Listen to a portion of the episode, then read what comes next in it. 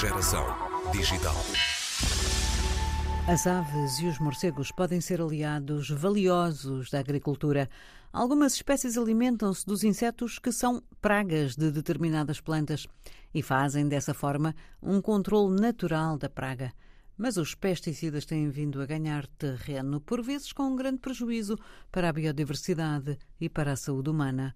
Hoje falamos com uma investigadora da Universidade de Lisboa que está a estudar o cultivo de arroz na Guiné-Bissau.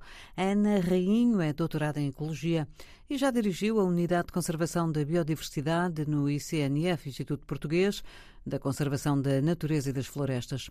Atualmente no CE3C, Centro de Investigação da Faculdade de Ciências, Ana Rainho é investigadora principal do projeto Ecopest Suppression e conta-nos agora como está a decorrer este projeto e que resultados já está a devolver? Este projeto tem um objetivo muito, muito prático, portanto, a, a ideia é um bocadinho melhorar a qualidade e a quantidade do arroz que é produzido na Guiné-Bissau. Portanto, o arroz é o alimento de base, sem dúvida nenhuma, de, na Guiné e muitos países da África Ocidental. Portanto, uma refeição que não tenha arroz não é uma refeição.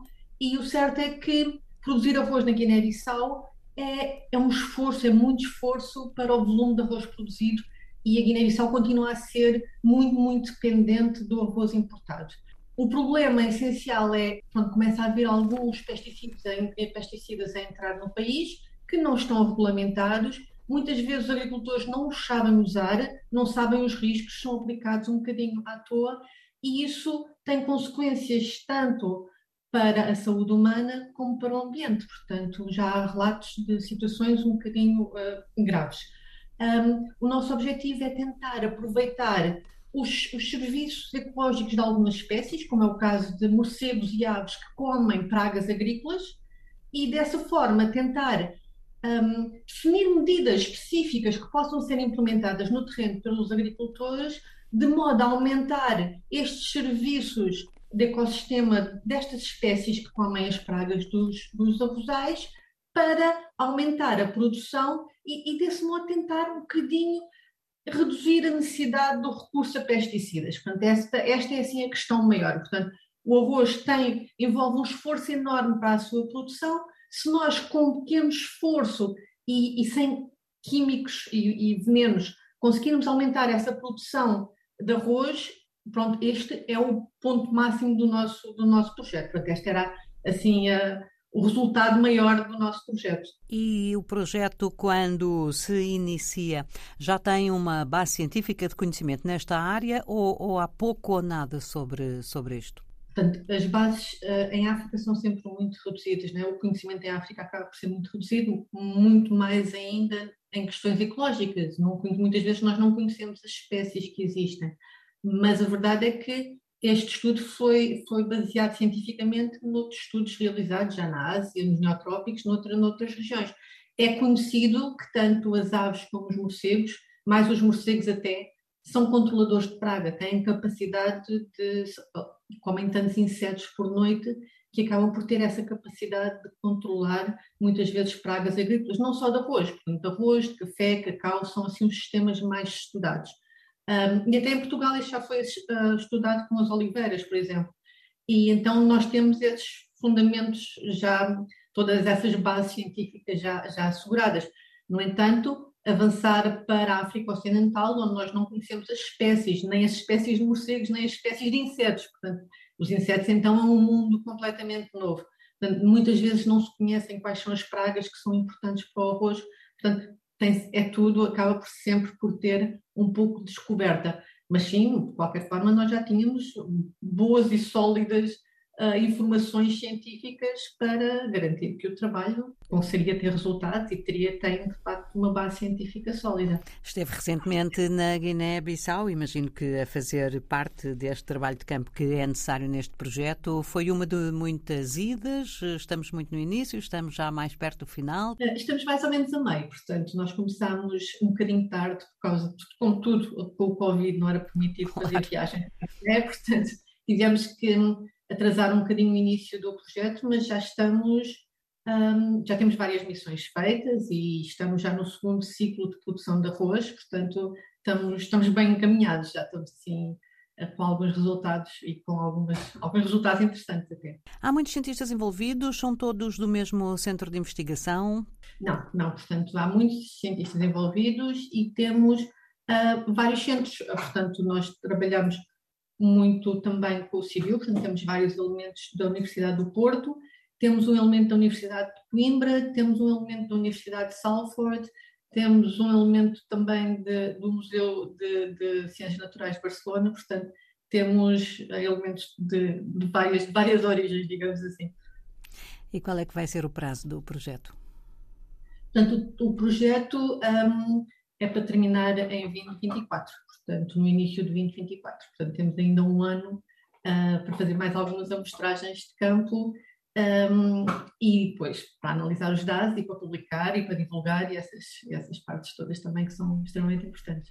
Claro, aqui, aqui interessa mesmo que os resultados cheguem a, a, quem cultiva o arroz, não é? Nesse aspecto o projeto teve muita sorte, porque nós conseguimos uma parceria na Guiné-Bissau com uma, uma, associação, portanto uma, uma, organização de agricultores dentro da Guiné-Bissau, portanto chamada CAFO, que é, é, uma, é chamada mesmo uma Federação de Agricultores, e eles têm-nos apoiado imenso nos contactos com, com, as populações locais e com, muito com as produtoras, que são essencialmente mulheres, as produtoras de arroz.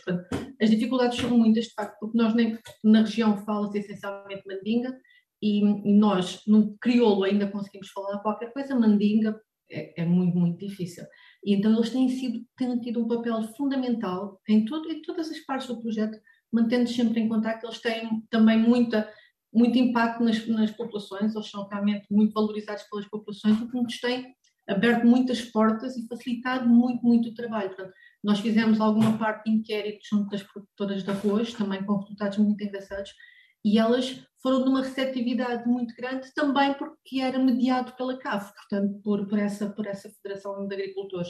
E, portanto, tem sido, uh, tem sido fundamental. E vai ser fundamental também nessa parte final, ou seja, nós queremos fazer, produzir as tais um, medidas, as tais recomendações para a produção de arroz e, e, vai ser essencial que nós depois fazemos novas reuniões, novos contactos com as populações locais que acabam por já nos conhecer também, portanto, e, e fazer, tra, transmitir um bocadinho os resultados, não num formato científico, obviamente, isso é para, será para outras audiências, mas transformados em medidas aplicáveis para, para, para as produtoras de arroz, não só em termos de locais, mas também em termos financeiros, em termos do que elas conseguem fazer, portanto, e, e, isso acaba por ser limitante e é mais um, um, um, desafio para nós, ou seja, não é só dizer, ok, pronto, vamos, podemos fazer isto, isto e isto, tem que ser medidas concretizáveis no terreno, concretizáveis pelas produtoras de arroz, portanto temos que pôr mais essa camada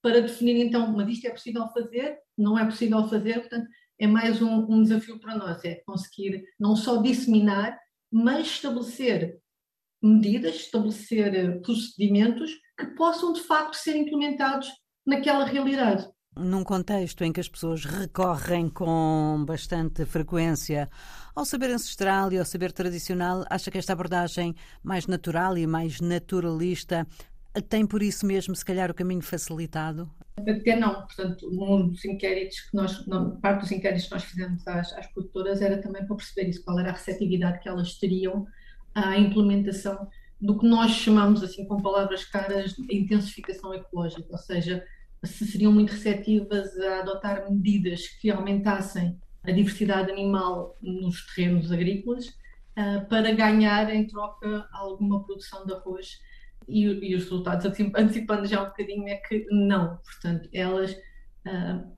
para elas, os, praticamente todos os animais são praga.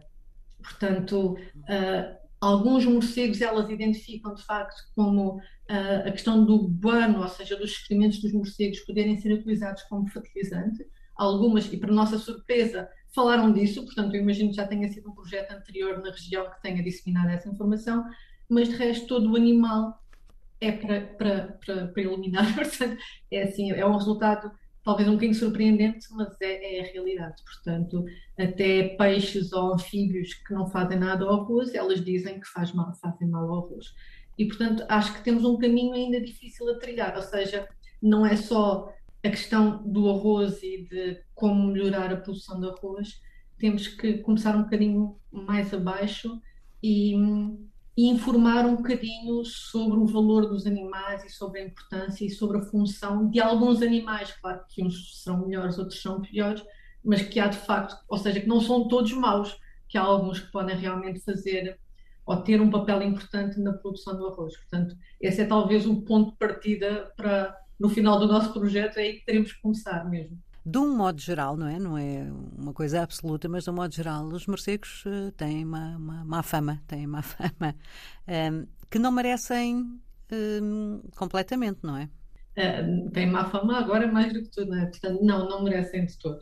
Portanto, os morcegos têm, falando em, em termos ecológicos, têm função fundamental no ecossistema. Portanto, e, e, e, pronto, sabendo que há vários tipos de morcegos e há uma diversidade, uma riqueza enorme de espécies de morcegos, cada um deles com função diferente. Portanto, falarmos só a nível de Portugal, os morcegos são, todos eles se alimentam de, de invertebrados, portanto, de insetos, falando assim no modo geral. Portanto, eles são não só controladores de pragas agrícolas, como são controladores de todos os, os insetos que nós achamos desagradáveis, seja os mosquitos, portanto, acabam por ser eles a ter essa função de manter as populações de insetos a níveis mais razoáveis.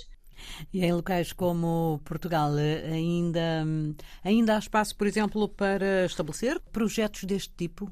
Ah, sim, sem dúvida, sem dúvida. Portanto, já há alguma coisa feita com olivais, de facto, e a falar, estamos a falar de controle de pragas, não é? Exatamente. Uh, com as vinhas também já começa a haver alguns estudos, mas ainda não está assim muito definido, mas é, é, é, é um espaço e é, e é, talvez até mais fácil de implementar medidas na Europa, digamos assim, do que tentar implementar medidas em África. E, e sim, há todo o espaço para investigar nesse sentido, ou seja, tentar compreender melhor que espécies é que os morcegos consomem, que podem ser de facto pragas, e como, como é que nós podemos aumentar essa função de controle de pragas feito pelos morcegos, sem dúvida nenhuma. Nos trópicos eles são fundamentais em outros níveis. Eles são os principais dispersores de sementes das árvores tropicais, portanto há muitas árvores de fruto que não viveriam se não existissem morcegos.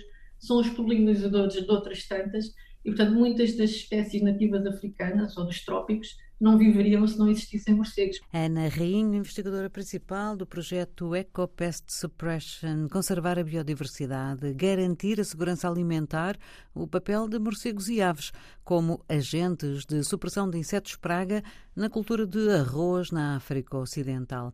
O trabalho está em curso e, idealmente, vai determinar que aves e que morcegos beneficiam a cultura de arroz nas bolenhas doces da Guiné-Bissau, bem como as melhores formas de os atrair para junto dos campos de cultivo.